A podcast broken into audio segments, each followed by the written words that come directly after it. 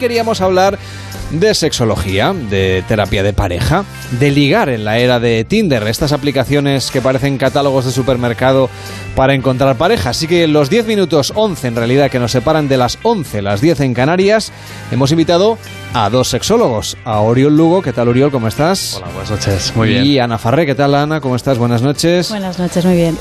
¿Va mucha gente con el Tinder en la mano a, a- a terapia de pareja o al psicólogo? Va bastante gente. Es sorprendente porque a veces la propuesta de terapia de pareja es que haya una reconciliación, que haya una propuesta de mejora, ¿no? Entonces es como, bueno, entonces, ¿qué hace el Tinder de por medio? Es como, eh, aquí tenemos un intruso, de alguna manera. Pero claro, no solamente el uso de la aplicación, es, digamos, el encontrarse con, con terceros, ¿no? Claro, Exacto. también es el tipo de relación que promociona ¿no? el, el Tinder y otras aplicaciones tipo Tinder. ¿eh? Sí, que no, es que queramos aquí contribuir a que haya más descargas de una que de otra, faltaría más. Pero claro, la gente que se acerca, evidentemente, si es una relación de pareja y está una aplicación de este tipo de por medio, probablemente sea infidelidad y eso tiene una, una difícil solución. Pero para la gente que, que realmente o se ha divorciado, o se ha separado, o está soltera y no tiene pareja, no tiene un compromiso, eh, este tipo de relaciones les acaba satisfaciendo desde un punto de vista emocional. Hay que diferenciar sobre todo lo que tú estás buscando. Es decir, si tú estás buscando una relación seria, es complicado a veces encontrarla en Tinder. Aunque no es imposible, ¿eh? hemos tenido casos también de gente que se ha encontrado a través de Tinder. Pero claro, es importante también descubrir las expectativas. ¿Qué esperas tú cuando estás buscando o cuando estás entrando en ese tipo de, de aplicaciones? Y ha de haber también una concordanza, ¿no? O sea, eh, si tú quieres buscar una pareja seria, la otra persona también tiene que estar en el mismo nivel que tú, porque hay personas pues que simplemente pues, quieren pasar un buen rato y ya está. Y en estas aplicaciones uno puede buscar el nivel de compromiso que espera adquirir con la relación o cómo va. Es que yo no la he usado nunca, ¿eh? de verdad. En principio, la, la- la expectativa que uno tiene normalmente se va definiendo, eh, o se va compartiendo en las primeras citas. Entonces tú vas ahí conociendo a la persona y vas preguntando, bueno, pero tú qué buscas, ¿no? Entonces aquí entramos con la típica frase de, bueno, ya se verá. Sí, pero eso tiene trampa. Porque ya se verá, si tú partes con una serie de expectativas de quiero una relación seria, no puedes ir con un ya se verá. Tienes que empezar a, a, de alguna forma, a tener un criterio, un filtro. Si no, luego hay confusiones que luego pues generan mm, el hecho de, de- de frustraciones, de desengaños. También habrá gente que estará encantada, ¿no? Con este bazar aquí Sí, sí, sí. en la palma de la mano. Sí, de hecho cada vez más eh, hay las relaciones flash, ¿no? O sea, son relaciones que tú te conoces con una persona, eh, tenéis un momento así de intimidad y luego mm, ya está. Y cada vez hay más. Y eh, hemos visto en consulta muchos jóvenes que ya no se definen, ¿no? De yo pues quiero una pareja. No, no, no, yo soy eh, poliamor, ¿no? Tengo poliamor. Entonces voy cada día un poco con uno y con otro. A mí me pasa eso. Y con los polis tengo mucho amor. Y con los bomberos también. Señora Como- Consuelo, usted, vamos, porque no... Sí. ¿Tiene, tiene aplicaciones de estas? No, por eso estoy muy atenta. ¿Qué hay que hacer? Eh, eh, Descargárselo, señor loguearse y estas ¿qué hay- cosas. ¿Qué hay que hacer? ¿Cómo se baja esto? ¿A quién me tengo que bajar? Dice.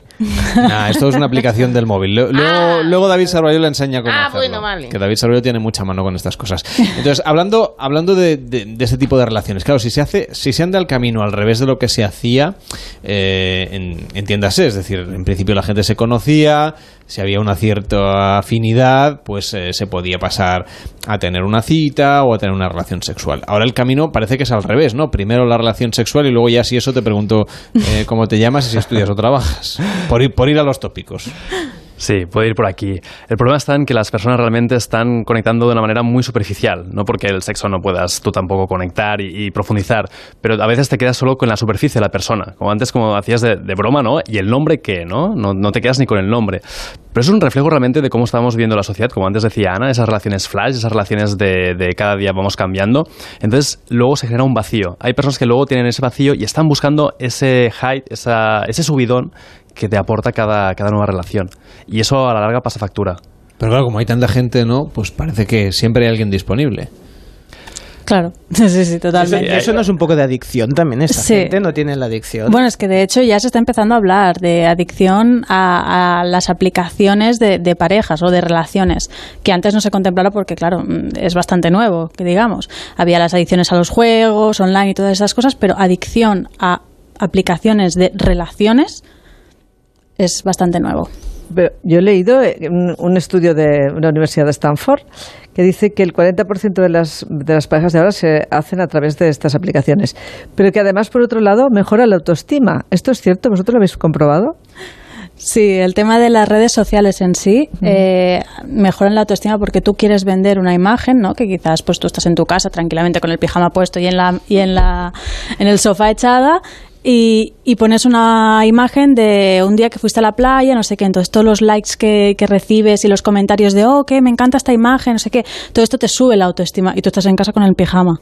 O sea, no, no hay esa concordancia. Sí, sí. Y con las aplicaciones de relaciones pues pasa lo mismo. Tú en el perfil puedes poner mm, mil historias, puedes decir, mira, pues yo soy cantante, yo soy no sé qué, pero en realidad a lo mejor mm, no. Ah, Habrá gente que dirá, bueno, pero a mí me ha puesto las cosas más fáciles porque yo era más bien tímido, más bien tímida, porque me había llevado muchos chascos eh, intentando ligar a la antigua, digamos, y esto, mm, bueno, discrimina o, o incrementa las posibilidades de éxito. Hay el perfil de personas que les ayudan a poder pues, conectar con más personas. Pero sí es verdad que son personas que a lo mejor tienen un poquito más claro qué es lo que están buscando. Es decir, son tímidas, pero dicen, mira, yo quiero encontrar pues esa persona que pueda complementarme, que no es la media naranja, que eso también es uno de los mitos que, que se habla.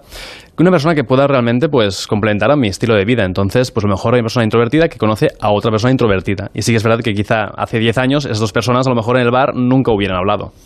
Y una vez se encuentran para tomar un café, para tener una cita, para cenar, no hablamos de una relación sexual, vosotros como terapeutas de pareja, ¿cómo, cómo aconsejaríais que se guiase esa conversación? Porque estamos hablando de dos personas que a lo mejor han interactuado, que se han enviado fotos, que quizá han tenido incluso una relación sexual pero no han hablado de prácticamente nada y de repente se encuentran uno frente al otro, se entiende que se han gustado y que, que- que, bueno, intentan a ver si la cosa va bien.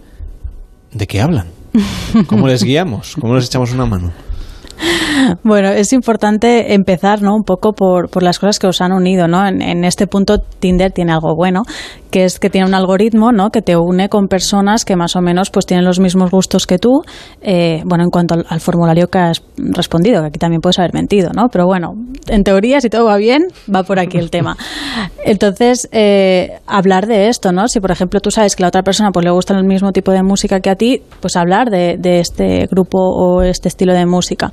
Y así que vaya fluyendo la conversación, sobre todo pues ser lo más natural posible, porque si no, si ya tenemos la barrera de por medio que es el Tinder, si encima cuando nos, nos vemos cara a cara mm, forzamos ¿no? la conversación y, y, pues no, no va a fluir. ¿Y ese formulario que te pregunta? Es autenticidad al final, es un poco como el rango que estás buscando, ¿no? La edad, eh, el género de la persona, luego también es importante la localización, ¿no? Porque a veces hay personas que dicen, no, no, a mí me da igual, una relación a distancia, oye, me gustaría que la persona estuviera pues a tantos kilómetros o tanto distancia. Entonces es importante que haya también pues eh, esa coherencia con lo que estás buscando. Y luego sobre todo las primeras citas que tú puedas realmente explicar quién eres, porque a veces nos ponemos esa máscara de soy tan guay o soy tan, tan perfecto, ¿no? Y luego esa máscara va cayendo por su propio peso. Con lo También cual... la, la selección. Yo tengo un colega que veo que le da like a todos. A toda la gente. Quiero decirte, hombre, pero selecciona un poco. No, tú, tú, di que sí, luego ya se verá, ¿no? Claro, es- saldrá, ¿no? Es que es esta la tendencia que hay, ¿eh? Y, y es, de hecho es un juego, ¿no? Que le llaman la ruleta rusa. O sea, van haciendo tac, tac, tac, tac, de acepto, acepto, Bueno, acepto. Claro, y- porque hay perfiles que ponen la foto de tres personas, ¿no? Entonces, claro, vete a saber a quién te encuentras, luego Claro. cuando, cuando quedas, O ¿no? tú pones una foto de haciendo surf y luego Eso odias es. el surf y te encuentras con una pareja que, que es surfera y tú, bueno, algún día.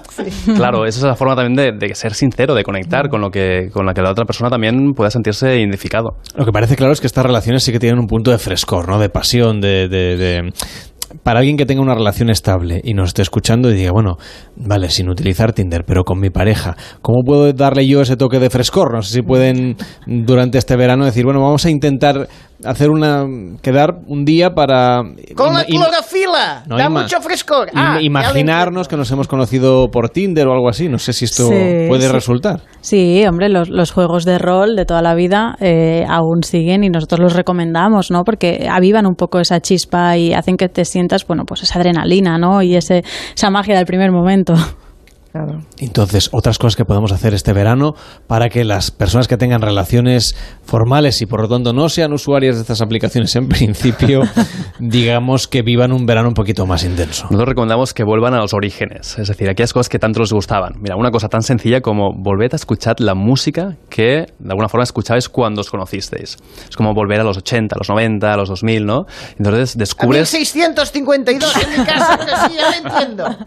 La nostalgia. Exacto, la nostalgia. Y es, es brutal porque cuando las parejas vuelven a poner la música, es como que algo en sus cabezas se transforma, hacen como un clic y dicen, ostras, es que estamos viajando a esos inicios. Claro, retrotraerte, volver a, volver, recordar es volver a vivir, ¿no? Claro.